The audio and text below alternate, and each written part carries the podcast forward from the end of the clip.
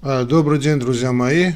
Уголок доктора снова с вами. Я его ведущий, доктор медицинских наук, профессор Аствацатрян Армен Веленович. Его веду. Этот канал «Уголок доктора».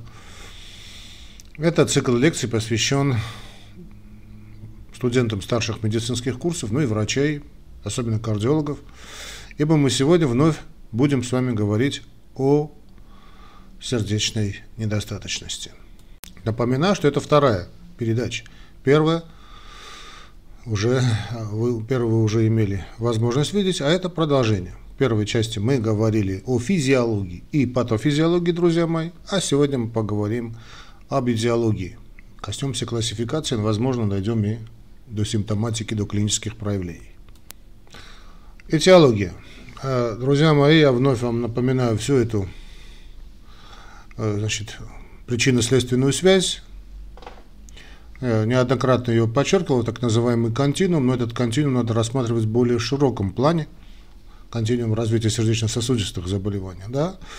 Друзья мои, я понимаю, что многие почему-то начали называть этот континуум моим именем, да, типа континуум Аствацатряна, или там матрешки Аствацатряна.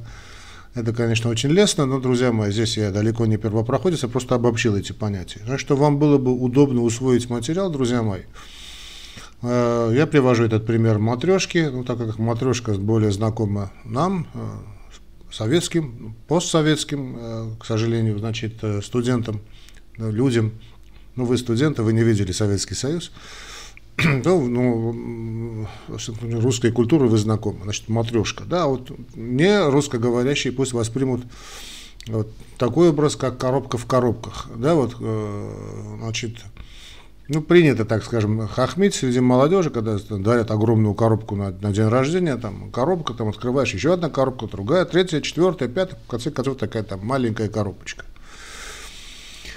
Ну, так как все-таки русскоговорящие меня слушатели смотрят, я буду приводить пример матрешки. Итак, самая первая главная матрешка, ну, в плохом смысле этого слова, потому что матрешка очень симпатичная игрушка, а это здесь у нас такой злобный такой элемент. Это метаболический синдром. Это основа всех основ. Вот представьте себе, самая такая большая, крупная, огромная матрешка, и вот это это именно метаболический синдром, который вот стоит, его основание – это воспаление – воспалительный фактор. Метаболический синдром, то есть гомеостаз, да, то есть нарушение этого гомеостаза и есть метаболический синдром. Хорошо? Теперь мы открываем эту вторую матрешку и оттуда достаем вторую матрешку. Вот вторая матрешка это у нас атеросклероз, ибо атеросклероза без друзья мои, без наличия метаболического синдрома с воспалением быть не может. То есть, ну, есть, но это скорее исключение, чем правило. Это такие казусные случаи скорее. То вторая матрешка, ну, вторая, вторая коробка, да, вот открыли коробку, там подарок, вторая коробка. Она поменьше, понятно, чем первая, но тоже очень большая. Это атеросклероз. То есть все заболевания связаны с атеросклерозом. Здесь надо также понимать, друзья мои, что метаболический синдром имеет и другие ответвления. Но сейчас мы ведем просто дело к сердечной недостаточности. Я открываю вторую матрешку, достаю оттуда, ну или можно напрямую достать, скажем, сердечно-сосудистые заболевания, да, или вообще, значит, ну ладно, давайте достанем именно сердечно-сосудистые все проблемы. А главным, ну, артериальные проблемы мы достаем оттуда Э, именно третью матрешку, да, сердечно-сосудистые заболевания. Сюда входят все сердечно-сосудистые заболевания. То есть сердечно-сосудистых заболеваний без, э, значит, собственно, атеросклероза, а тот без метаболического синдрома не существует. Еще раз достаем матрешку, мы оттуда достаем уже заболевания, связанные с coronary artery disease или ишемическая болезнь сердца. Ишемическая болезнь сердца, понятно, без атеросклероза не существует, атеросклероз, ну и так далее, да, без, без сердечно-сосудистых заболеваний, тот без атеросклероза и, и, так далее, и до метаболического синдрома. И еще раз открываем ишемическую болезнь сердца, тут уже мы видим значит, клинические проявления, а клини... ну, то есть э, верхушка айсберга уже, да, мы видим стенокардию, болевые ощущения, одышка, Первые признаки сердечной недостаточности при физической нагрузке. Еще раз достаем матрешку, да, там уже хотите коробка, коробка в коробке в коробке. Тут у нас инфаркт миокарда. Ну и те больные, которые выживают после инфаркта миокарда. значит, это сердечная недостаточность. Все больные с инфарктом миокарда в острой стадии имеют классификацию Килипа, о которой мы уже говорили с вами, когда говорили об э, инфаркта миокарда. А хроническая – это сердечная недостаточность, о которой мы говорим сегодня. То есть сердечная недостаточность – это результирующая всей этой, всей этой цепочки. Это не собственно заболевание, как мы уже говорили в первой части, это синдром. Хотя и сердечная недостаточность, и смерть могут наступить на всем протяжении этого континуума. Хорошо? Отсюда мы, чтобы это было бы понятно, друзья мои, что чтобы легче было бы усваивать материал. Отсюда мы выходим на причины сердечной недостаточности. То есть уже понятно, да, вот вся эта, вся эта дорога, которая была, то есть это все это миокардиальное повреждение было связано ли с инфарктом, самое большее с инфарктом миокарда, но есть уже и другие случаи. Миокардиты, то есть это чистое воспаление, кардиомиопатии, ну и некоторые препараты, которые применяются в химиотерапии. Это уже скорее исключение из правила. Аортальные или там митральные пороки, то есть аортральный стеноз, митральная регургитация, это уже клапанные пороки. Другие причины могут быть сердечные, э, типа нарушение ритма, это аритмии, э, особенно тахиаритмии, ну и очень выраженные брадиаритмии, Нарушение проводимости по различным причинам. Ну, тут тоже, конечно, атеросклероза имеет огромное значение. Значит, э, атриовентрикулярные блокады, блокады левой ножки пучка ГИСа, именно левой ножки, потому что правая ножка можно, значит, ну, пренебречь. Тут еще и входит и снижение доступности так называемого энергетического субстрата, например, свободные жирные кислоты или глюкоза. Но здесь уже и лимфа тоже имеет значение – Э, инфильтративные или матричные нарушения, да, системные да, нарушения, да, ну, вернее, до, аутоиммунные заболевания, амилоидоз, хронический фиброз, э, системный склероз, гемохроматоз, ну и системные какие-нибудь заболевания, например, расстройство, увеличивающее сердечный выброс. Это анемия, это гипертиреозы, болезнь ПГТ и расстройство, увеличивающее постнагрузку, аортальный стеноз, артериальная гипертензия. Но я хочу, чтобы вы как-то бы все-таки мы имеем дело с большинством случаев, да, а большинство случаев, друзья мои, это все-таки именно вот эта цепочка, которая идет по линии, именно по линии э, метаболический синдром, атеросклероз, сердечно-сосудистые заболевания, ишемическая болезнь сердца, инфаркт миокарда, сердечная недостаточность. Вот эта цепочка, да? Вот эту цепочку мы запомнили и двигаемся дальше. Почему нам нужно вот именно на этой цепочке, я хочу обратить ваше внимание, чтобы вы не уходили в частности. Проблема многих учебников, да и гайдлайнов, я замечаю, что уходит в частности. Значит, в частности уходит тогда, когда основной материал усвоен на, ну, хотя бы на 95%. Вот тогда уже можно уходить в частности. А до этого уходить в частности бессмысленно, просто потеряетесь. Мозг наш не может мозг человека не может всю эту информацию в полном объеме воспринимать. Не надо. Сначала закрепите основу, а потом можно заниматься и частностями. Давайте поговорим о классификации. В принципе, в классификации, о классификации мы уже так или иначе э, говорили, когда говорили о сердечной недостаточности уменьшенной фракцией выброса, с сохраненной фракцией выброса со средней фракцией выброса. Об этом мы говорили, ну, как бы то ни было. Вскользь об этом тоже скажем, обязательно пошли дальше. Итак, наиболее распространенная классификация сердечной недостаточности, которая в настоящее время используется, делит больных на, ну, кроме НУХИ, а, New York Heart Association. New York Heart Association – это классика жанра, но об этом чуть ниже скажем. Итак, мы делим на сердечную недостаточность с уменьшенной фракцией выброса, то есть когда имеем систолическую да, недостаточность, уже говорили в первой части, и значит, фракция выброса ниже 40. Значит, сердечная недостаточность, сохраненная фракция выброса с диастолической, когда более 50, э, более, ну да, более 50. Такая новая, новые методички. Раньше мы просто говорили меньше 40, больше 40, ну теперь ввели Э, так скажем, средняя да, фракция выброса. Так, значит, э, сердечная недостаточность со сниженной фракцией выброса определяется как сердечная недостаточность значит, с фракцией выброса меньше 40, ориентируется на фракцию выброса. Сердечная недостаточность сохраненной фракции выброса определяется как сердечная недостаточность с фракцией выброса, лев, ну, понятно, левого желудочка более 50, Ну и э, промежуточное звено – это больные с фракцией выброса между 40 и 50. Это относительно недавняя значит, такая категория, значит, товарищи со средней фракцией выброса. Промежуточное звено, да.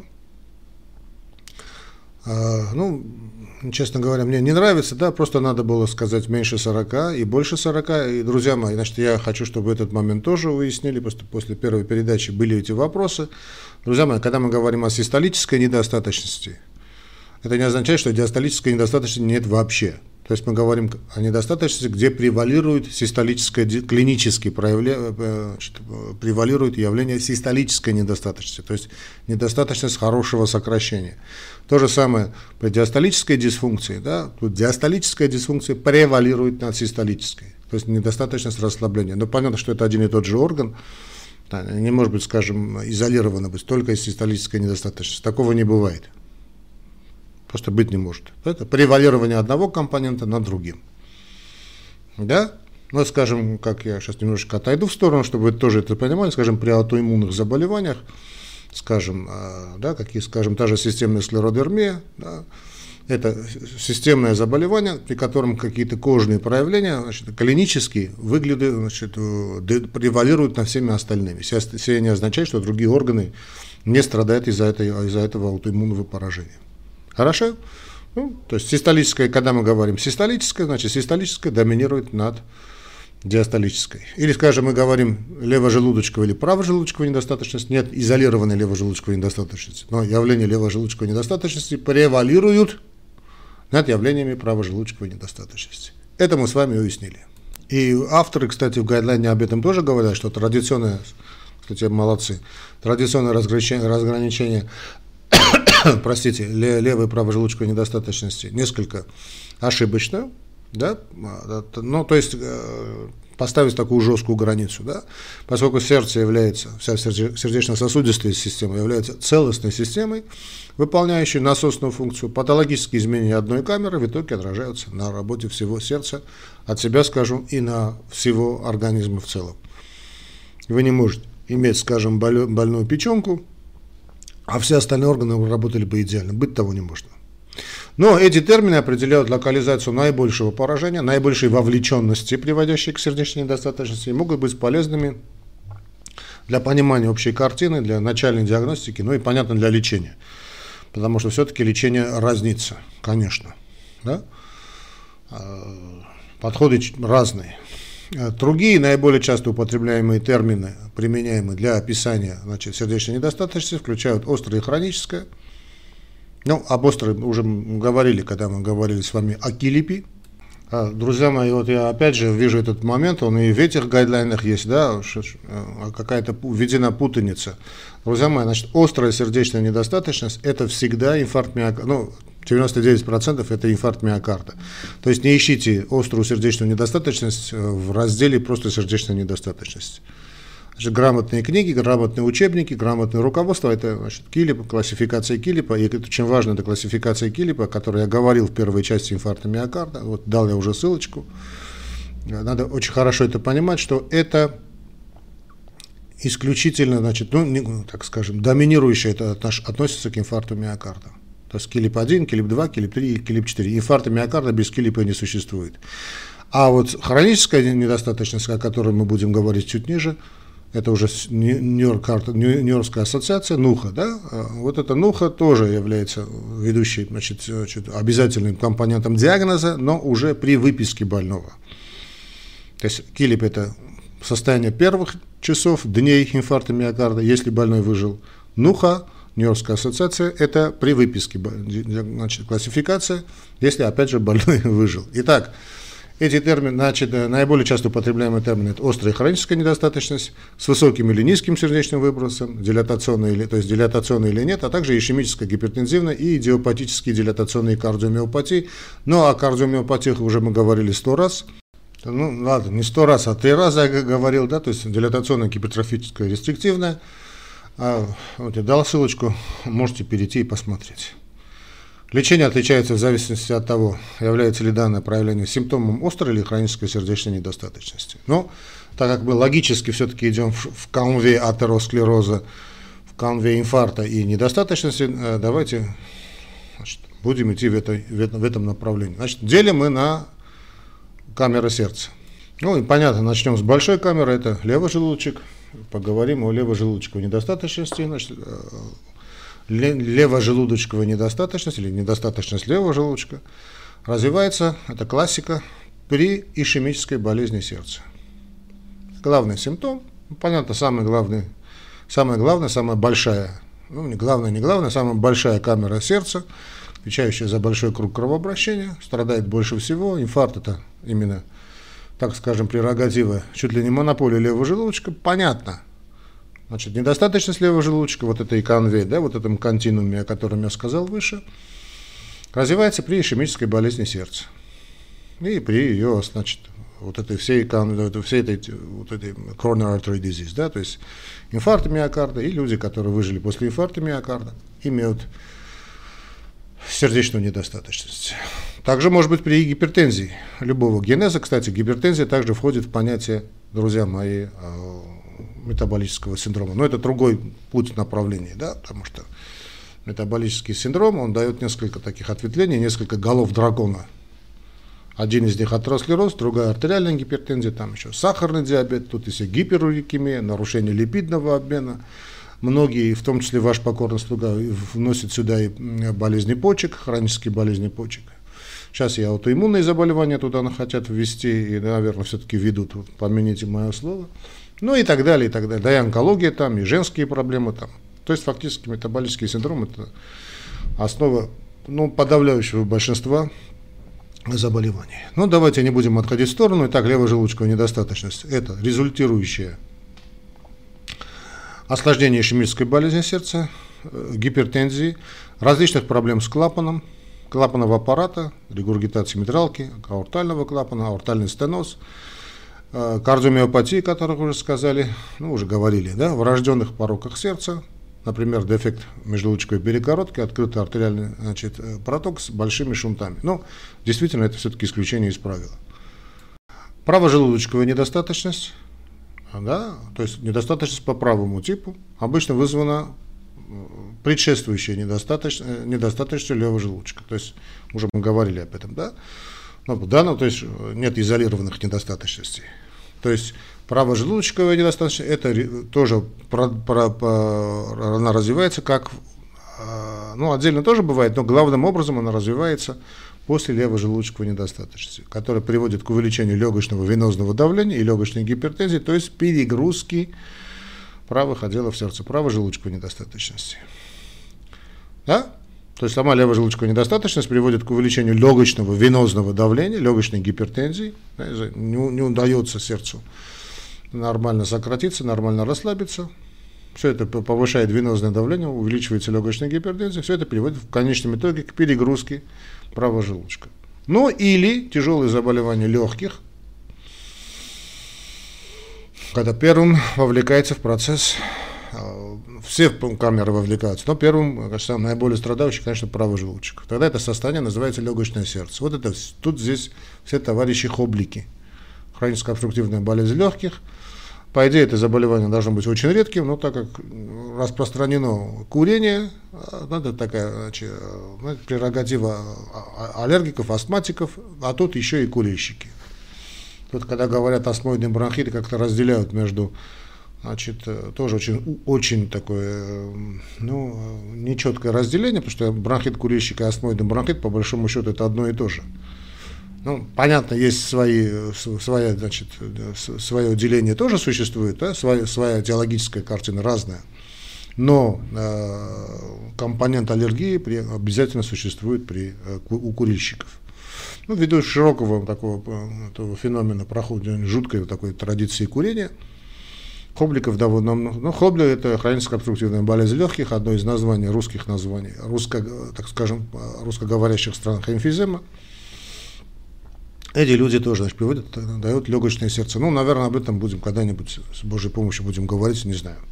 Другими причинами являются множественные эмболии легочной артерии, инфаркт правого желудочка, легочная гипертензия, трикуспидальная регургитация или трикуспидальный стеноз, митральный стеноз, стеноз легочной артерии, э, стеноз клапана легочной артерии, ну, в общем, все клапанные проблемы, ну, так называемая венооклюзионная болезнь легких, аритмогенная кардиомиопатия правого желудочка, врожденные дефекты, то есть аномалия, ну, например, аномалия Эпштейна, Эйзенмергера, синдром, э, синдром Эйзенменгера, некоторые заболевания, э, как говорят авторы, имитируют недостаточность правого желудочка, за исключением того, что функция сердца может быть нормальной. Такие заболевания включают перегрузку сердцу объемом и увеличенное, увеличит системное венозное давление при все той же полицитемии или массивных трансфузиях. Это уже мы тут умудряемся сделать. Значит, и э, острая почечная недостаточность, задержка натрия и воды острая. Хотя и хроники тоже тут имеют значение, но все-таки острая почечная недостаточность, renal shutdown. Обструкция, обструкция э, полой вены, неважно какой, но и гиперотонемия вследствие любых причин, приводящих к низкому онкотическому давлению плазмы и периферическим отекам. А? а бивентрикулярная то есть оба желудочковые, да, это возникает при заболеваниях, повреждающих весь миокард. А, ну, снова скажу, друзья мои, чтобы вам было бы понятно, я понимаю, что уже несколько повторяюсь, но нет изолированных. Когда мы говорим бивентрикулярно, мы как-то отходим от классики а, атеросклеротического вот этого пути, да. Скажем, другие заболевания, которые значит, поражают миокард, вирусный миокардит, когда имеется в виду э, тотальное поражение всего миокарда это вирусное поражение, да неважно каким вирусом. Неважно. Амилоидоз, ну, системное заболевание, амилоидоз, да, периодическая болезнь, фамилия Mediterranean Fever, семейная средиземноморская а, лихорадка, а, болезнь Чагаса, ну и в случаях, когда длительно существующая левожелудочковая недостаточность приводит к развитию недостаточности правого желудочка. Да, то есть тяжелые формы, хронической сердечной недостаточности постинфарктного больного, когда и то, и другое присоединяется. Жуткое зрелище. Но хроника, хроника – это хроническое состояние. А некоторые, значит, сюда вводят, э, некоторые товарищи, мои коллеги вводят сюда сердечную недостаточность с высоким выбросом, возникает при постоянной потребности значит, в высоком сердечном выбросе, что может в конечном э, счете привести, да и приводит неспособностью изначально нормального сердца поддерживать необходимый выброс. Нагрузка такая, что сердце сбивается. Ну, таким заболеваниям, которым способны привести к увеличению сердечного выброса, относятся тяжелые анемии, ну, компенсаторно сердце вынуждено работать сильнее, да.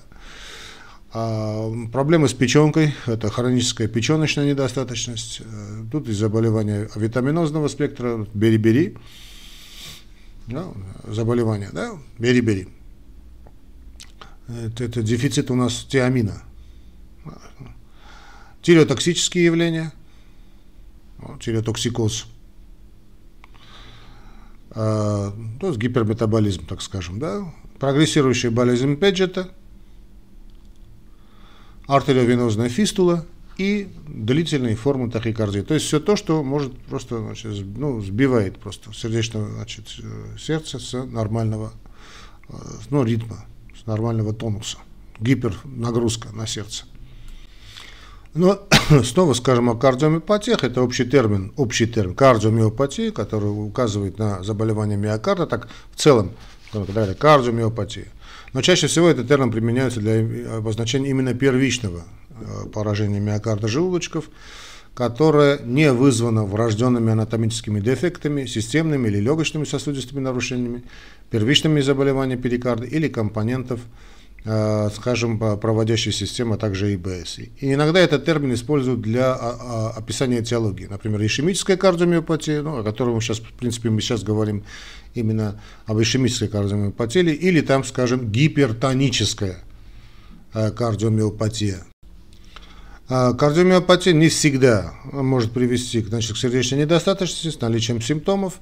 Она часто значит, идиопатической классифи- классифицируется значит, э, на дилатационную, застойную, гипертрофическую, инфильтративно-рестриктивную, ну или кардиомиопатию с увеличением верхушки, так, и, так называемая кардиомиопатия. Такацубу или стрессовая кардиомиопатия – ну, такое отношение к этой стрессовой кардиомиопатии, э, понимаю, что сейчас некоторые будут бросать меня камни, ну, в общем, есть такацуба, кардиомиопатия такацуба или стрессовая кардиомиопатия, может быть, может быть. Они считают ее ишемической, ну, ладно. А, надо, конечно, сказать здесь об Нью-Йоркской ассоциации, то есть классификация выраженности хронической сердечной недостаточности по значит, Нью-Йоркской кардиологической ассоциации НУХА. А, друзья мои, значит, снова поставим четкую границу между килипом и нухой, да, и то, и то недостаточность, но килип это острое, уже сказали, диагноз первых часов, фактически инфаркта миокарда, первых нескольких суток, а, а значит, затем уже присоединяется, ну, так скажем, можно и при выписке поставить, но в любом случае это хроническая, диагноз хронической сердечной недостаточности. Значит, да? А, значит, давайте мы поговорим значит, более подробно о Нью-Йоркской ассоциации. Значит, у нас четыре класса. Эта классификация Нью-Йоркской ассоциации существует очень давно. Да и так же, как и канадская классификация, она зависит от степени физической нагрузки. Канадская классификация стенокардии а это классификация сердечной недостаточности. Значит, первый класс – обычная физическая, то есть, как мы понимаем, первый класс сердечной недостаточности. Значит, обычная физическая активность не приводит к появлению усталости, обычная физическая нагрузка, и, значит, одышки или сердцебиения. То есть, фактически, э, если больной не жалуется на одышку при физической нагрузке, при обычной физической нагрузке, ну, конечно, это понятие обычная физическая нагрузка у разных людей разное, скажем, у жителя города одно, у жителя деревни другое. Понятно, там у человека умственного труда одно, ну, значит, у труда одно, а для человека физического труда, э, так скажем, и там, и там ум нужен, безусловно, да, но в любом случае понятно, что где доминирует там э, такая большая мышечная работа, разные подходы, но больной не жалуется, что на обычная физическая нагрузка него приводит к появлению усталости, он не инвалидизирован, так скажем. То есть ограничение физической нагрузки при канадской классе, ой, просто, господи, ну и да и при канадской, кстати, тоже, да и по Нью-Йоркской ассоциации нет. Все означает, да, что означает более объективно, что человек может выполнять любую нагрузку, которая не превышает 7 мет. Что такое мет, метаболическая единица? Э, ну, люди, которые занимаются нагрузочными пробами, знают, что это такое, стресс-тестом. Нет, э, те, кто не знает, просто объясню. МЭД – это, один МЭД – это состояние в покое. То есть ваш метаболизм, энергетические затраты в состоянии покоя. Значит, если до 7 МЭД человек никаких проблем не имеет, по большому счету он в общем, живет обычной своей жизнью. Что такое значит, меньше 7 МЭД? То есть перемещение груза массой более 10 килограмм, там, на несколько шагов, там, на 8-10 шагов, никаких проблем. Подъем тяжестью массой 35 килограммов тоже проблем не вызывает. Очень хорошо. Уборка снега, да, кстати, уборка снега тоже имеет огромное значение, потому что уборка снега довольно серьезное занятие. Значит, э, копошение в, в, значит, в саду, в огородике с лопаточкой. Да? Э, катание на лыжах, ну и игра с мячом. Да? Все эти вот футболы, теннисы, волейболы, бадминтон, баскетбол – Э, ходьба, бег со скоростью 8 км в час – это довольно быстрая ходьба. То есть обычная физическая нагрузка человека не вызывает никаких проблем с одышкой.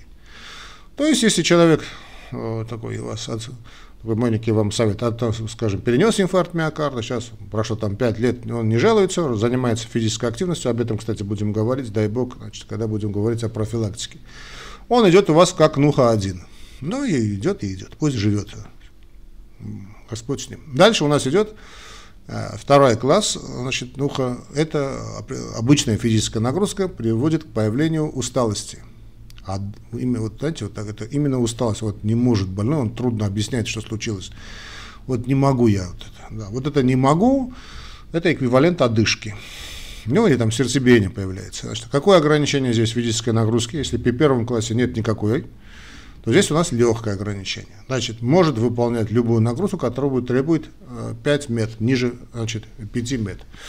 Значит, снова скажу, что мет 1 это э, метаболическая единица, да, потребность при, значит, э, в покое. Значит, меньше, меньше 5. Что такое меньше 5? Это нормальный, непрерывный половой акт. Нормальный половой акт. Э, такой не сачок, а такой нормальный половой акт. Это 5 мет. Ну, не до 5 мет. Ну, тут понятно, да, без, без рекордов. А работика, работа в саду, но не, но не, но не подъем там, знаете, вот ведер, а именно и не копание, да, вот так, знаете, так, поработать в садике немножечко, там, водичкой полить, да, пообрезать что-нибудь. Катание на роликовых коньках очень любят люди, начали любить, кстати, тоже неплохо, тут надо просто подготовиться, люди а, немножечко пожилые, да, потому что падение опасно. Ходьба по ровной поверхности со скоростью 7 км в час – это уже э, не джогинг, но быстрая ходьба, так скажем. Да? Подъем на один пролет лестницы в нормальном состоянии, без возникновения симптоматики. А, такой, знаете, маленькая хитрость, вы можете с больным подняться и в это время разговаривать. Если больной разговаривает, а разговор, значит, разговор это акт выдоха. Значит, если это может он говорить с вами, значит, никаких вопросов нет. Это у нас двоечка. Ну, троечка э, уже серьезно. Да? Это умеренное физическое ограничение. Больной значит, в покое, у него, в принципе, проблем никаких нет, но вот уже небольшая нагрузка приводит к появлению вот этой усталости, одышки или сердцебиения. Это уже умеренное. Значит, э, это второй, меньше двух мет. Значит, э, человек может принять душ, значит, пойти в туалет, одеваться без отдыха, очень хорошо.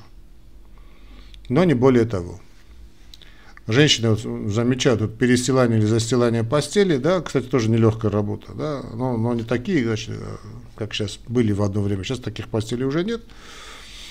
Ну, такое легкое перестилание, говорит, знаете, могу. Вот мытье окон, но, но не фанатичное тоже. Э, ну, для такого мужчин экстра-класса игра в гольф, как они себя считают.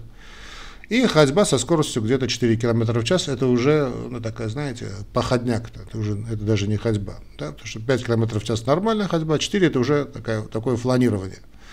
То есть уже мы имеем э, ну, довольно умеренное, но уже серьезное такое, light, да, с, э, ограничение физической значит, нагрузки.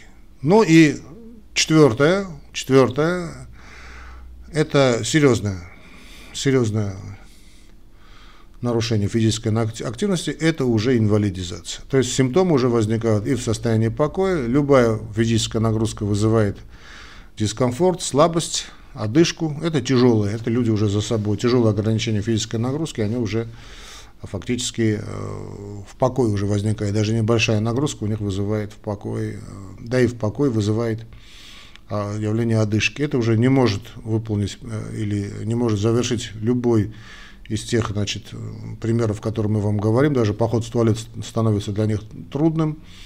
Значит, все больше двух мет а, проблематично. То есть человек находится в состоянии э, тяжелейшей инвалидизации. Вот это четвертая классификация. То есть одышка при малейшей физической нагрузке. Обычно вот больные говорят, ну что их больше всего смущает, что я, доктор, не могу пойти в туалет нормально. Да?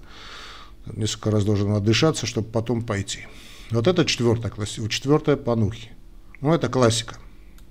Отсюда мы выходим на симптоматику, на клинику. Проявление сердечной недостаточности различается в зависимости от того, какой желудочек поражен первично, вернее, насколько, что доминирует, правожелудочковая или левожелудочковая. Тяжесть клини клиники значительно варьирует и определяется в соответствии с той классификацией, о которой мы только что сказали, то есть Нью-Йоркская кардиологическая ассоциация, НУХА. Схемы рутинной терапии также модифицируются в зависимости от этой э, классификации, э, в зависимости от возраста, ослабленных больных, да и от потребностей. Потому что одно дело, конечно, что если человек, э, опять же скажу, там, офисный планктон, простите за выражение, другой, когда человек более так активен. Говорит, нет, я хочу быть со своей подругой и так далее, то есть интимная близость ему нужна, или там он играет, играет с друзьями, да, то есть надо знать потребности этого человека. Поскольку сердечная недостаточность имеет очень широкий спектр э, степени тяжести, вот некоторые эксперты предлагают подразделить, э, делят третий класс на 3А и 3Б, где, скажем, 3Б обычно включает тех больных, у которых недавно было обострение сердечной недостаточности. Они идут по второму, третьему, четвертому кругу госпитализируются. Американский колледж кардиологов, вот это АКА, да, значит, выступили значит, в пользу создания системы значит, стадирования сердечной недостаточности АБЦД. Для того, чтобы подчеркнуть необходимость профилактики. Она, хотя необходимость профилактики существует всегда. Я значит, приведу эту классификацию, но она немножечко от лукавого. Да?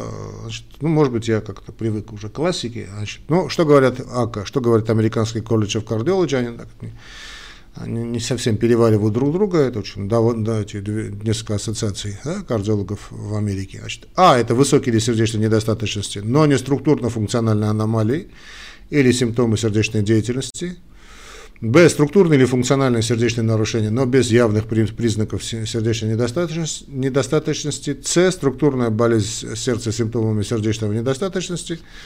Ну и Д. Рефрактерная сердечная недостаточность, требующая передовых, так скажем, методов лечения, то есть механическая поддержка кровообращения, трансплантация сердца, ну или паллиация.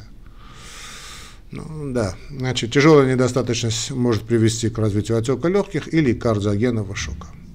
Скажу вам, я не считаю, что эта классификация как-то себя продержит. То есть надо было ее ввести, наверное, в классификацию, но пусть это будет в, клини... в разделе клиника. О чем нам говорит история болезни, о чем нам говорит анамнез? То есть при недостаточности левого желудочка наиболее частые симптомы – это у нас одышка и усталость из-за повышенного легочного венозного давления и низкий уровень а, моноксида углерода в покое или невозможность увеличивать его уровень во время нагрузки – Одышка обычно возникает при физической нагрузке исчезает в покое. Ну, как стенокардия, по большому счету эквивалент, да, эквивалент стенокардии. По мере усугубления сердечной недостаточности одышка может развиваться в покое и ночью. Это уже четвертый, четвертый да, класс по Нухи. Иногда возникает ночной кашель. Вот этот кашель, друзья мои, вот ночной кашель, в общем, тоже обращайте внимание. Да, ну, понятно, надо понять, человек курильщик или нет, но вот этот непонятный кашель, тоже является предночной кашель. Ну, понятно, нагрузка увеличивается, да, когда человек ложится. Количество подушек тоже очень важно, сколько человек каким количеством подушек спит. Вот все это а, явление одышки, хронической сердечной недостаточности. Одышка, возникающая сразу или вскоре после принятия горизонтального положения и исчезающая в сидящем положении, это ортопное – очень характерная значит, при прогрессировании сердечной недостаточности. Да, и при остром прикилипе тоже это хороший такой момент, очень характерный, да, больной вдруг садится. Говорит, вот, доктор, не могу, я должен сесть. Даже при обследовании, вот ложится у вас на кушетку, там хотите, я не знаю, пропальпировать, послушать сердце, и там хотите сделать эхокардиографическое исследование, больной вынужден садиться. Вот классика, классика. Пароксизмальная ночная одышка пробуждает больных через несколько часов после того, как они ложатся, и уменьшается только после того, как они посидят в течение 15-20 э, минут. Ну, это все эти апноэ сна, да, чейнстокса. То есть при тяжелой сердечной недостаточности периодические циклы дыхания, это так называемое патологическое дыхание чейнстокса, то есть после короткого периода э, апноэ, э, ночной апноэ, больные дышат все быстрее и глубже, затем медленнее и поверхностнее, пока у них не начинается апноэ и цикл не повторится. Все это может возникнуть днем или ночью, внезапная значит, э, фаза сильной одышки во время сна может разбудить больного. Ну или жена его болит, будет. Значит, говорит, что вот доктор, значит, муж храпит у меня, вот он храпит, храпит, и вдруг такая пауза, не храпит, то есть не дышит фактически. Она в ужасе его будет, да, это вот это все вот это дыхание чейнстокс очень опасное состояние, кстати. Это у курильщиков, это у полных больных, ну и больных сердечной недостаточностью. По большому счету и полнота является сердечной недостаточностью по правожелудочковому типу. Да? Как я бужу больного, своего мужа, потому что боюсь, что он задохнется. Кстати, очень может быть, что и задохнется. И в этот момент резко значит, повышается количество углекислого газа, резко поднимается артериальное давление, и, в общем, если длительный период, то можете умереть человек во сне. Ну, есть различные методы корректировки, аппараты есть, но, конечно, надо, во-первых, бросить курить, заняться своим весом и нормально лечиться у хорошего специалиста. Авторы делят дыхание Чейна-Стокса от пароксизмальной ночной одышкой, короткой фазы гиперпноя продолжительностью до нескольких секунд, до 10-15 секунд, и повторением цикла, который может длиться от 30 секунд до 2 минут. Вот эта пароксизмальная одышка связана именно с легочным застоем, а дыхание Чейна-Стокса с низким сердечным выбросом. Хотя подходы во многом одни и те же лечению. Да. Расстройство это, то есть хотят сказать, пароксизмальная ночная одышка это все-таки проблема с легкими, а тут э, низкий сердечный выпрос. Но тоже не будем отделять да, легкие от сердца. Институт сердца и легких существует взаимосвязанный, все, все взаимосвязано, конечно, но тут сердце и легкие очень взаимосвязаны, понятно, брат и сестра. Расстройства дыхания, связанные со сном, такие как ночное апноэ, часто встречаются при сердечной недостаточности и очень сильно усугубляют его течение.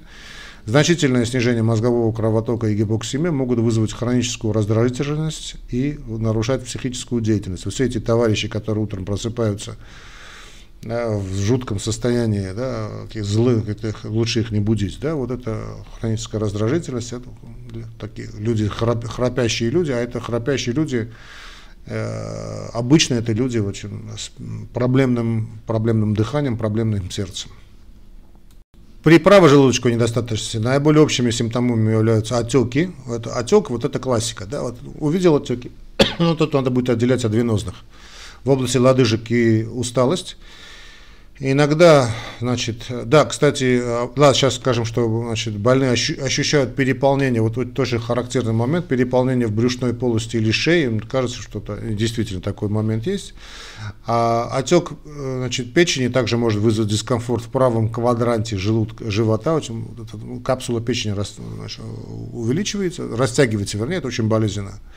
Отек желудка и кишечника сопровождается чувством быстрого значит, насыщения, анорексией или вздутием живота. А, ну, понятно, чем отличаются отеки, значит, ночные э, значит, отеки, то есть человек, ну, сердечная недостаточность, больной ложится, и утром он просыпается и видит, отек уже значительно спал. Это все-таки не сердечная недостаточность, это, это превалирование венозных проблем. А вот если постоянный отек, то это уже сердечная недостаточность. Ну и понятно, нажатие на ногу, но э, давайте сейчас мы пошли дальше. Значит, менее специфические симптомы сердечной недостаточности включают похолодание рук, ног, акроцианозы, пастуральное головокружение, ноктурия, снижение дневного объема мочи, дневного. Уменьшение масс скелетных мышц – очень плохая вещь. Может возникать при тяжелой недостаточности обоих желудочков и отражать как некоторое э, существенное снижение питания, так и очень усиленный катаболизм, связанный с увеличенным синтезом цитокинов. Э, ну, вообще тут надо понимать, ну давайте это сейчас отойдем от цитокинов, если увидите этих больных, то есть те легкие, те мышцы, которые спокойно участвуют в акте дыхания, здесь они вынуждены участвовать, работать с многократным э, усилением. Это, конечно, не может не вызвать, мышцы устают, а мышцы требуют огромное количество энергии. Вот, а дыхание это становится мучением. Но значительная потеря массы, это так называемая кардиальная кахексия, то более 10% больной теряет веса, угрожающий признак связан с высочайшей летальностью. То есть вы увидите вот эти движения, да, когда человек ну, разделся, готовится обследовать, к обследованию, увидите, участвуют мышцы вот так, впадают в легкие, да, в ребра. Вот очень плохо.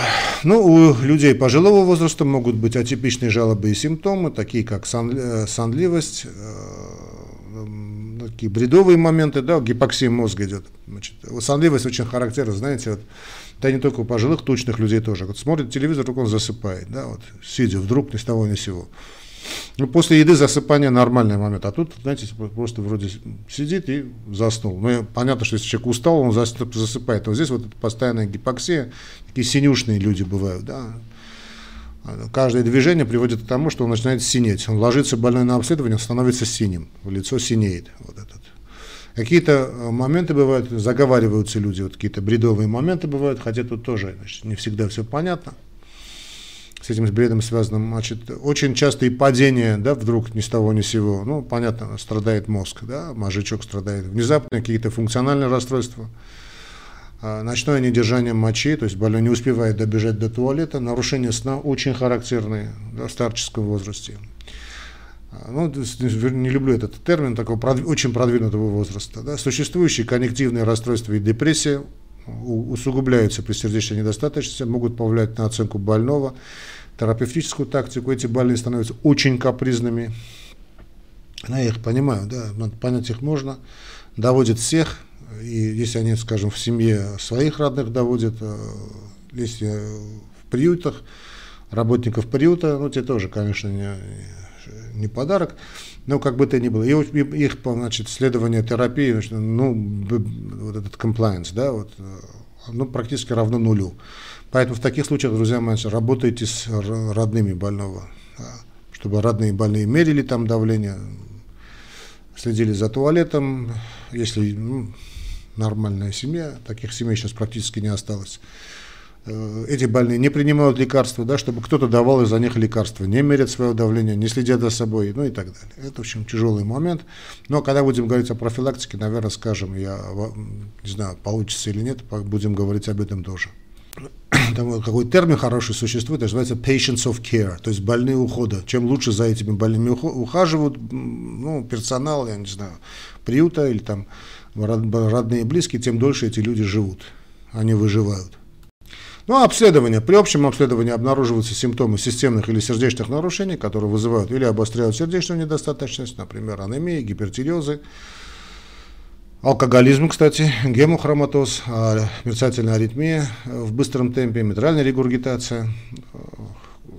При недостаточности левого желудочка могут возникать тахикардия, то есть не, не, не может, а возникает тахикардия, тахипноя. У больных с тяжелой левожелудочковой недостаточностью может возникать выраженная одышка или цианоз – артериальная гипотензия, они могут испытывать спутанность сознания или, наоборот, возбуждение из-за гипоксии мозга и снижение, вот это цефалопатия фактически, да, и снижение мозгового кровоснабжения, ну, со всеми вытекающими последствиями.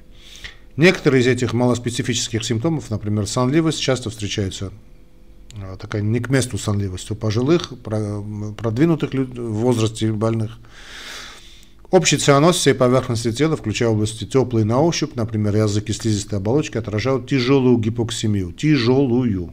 Вот периферический цианоз губ, пальцев, рук и ног отражает низкий кровоток с увеличением экстракции кислорода тканями. Если э, энергичный массаж улучшает цвет ногтевого ложа, цианоз можно считать периферическим. Если цианоз является центральным, усиление местного кровотока не приведет к улучшению цвета. Ну, тут и надо не забывать, что и хоблик может быть, да, то есть спальная хроническая обструкция болезни легких. А какие тут изменения при сердечной недостаточности со снежной фракцией выброса, да, спрашивают. Ну, разлитой, усиленный или смещенный латеральный верхушечный толчок, слышимый, иногда пальпируемый третий и четвертый тоны сердца, усиленный легочный компонент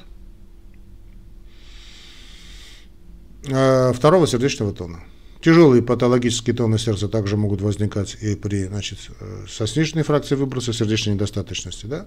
Пансистолический шум митральной регургитации в области верхушки могут наблюдаться и при сердечной недостаточности с сниженной фракцией выброса, так и значит, относительно, так скажем, сохраненной. Да? При исследовании легких обнаруживаются ранние хрипы в нижних отделах легких на вдохе, которые не прекращаются после кашля, хрипует больной, да, а также тупой звук при перкуссии и ослаблении дыхания в нижнем участке легкого или при наличии плеврального выпота. Э, ну, а правожелудочковой недостаточность все-таки скажем. Признаки, да? Значит, признаки э, безболезненная периферическая пастозность, вот пастозность, вот пальцевое давление оставляет место, да, вот видимые пальпируемые отпечатки, иногда достаточно глубокие в области ног, лодыжек, вот так палец входит. Увеличение иногда пульсирующая печень, пальпируемая ниже правого реберного края, а, большая печень.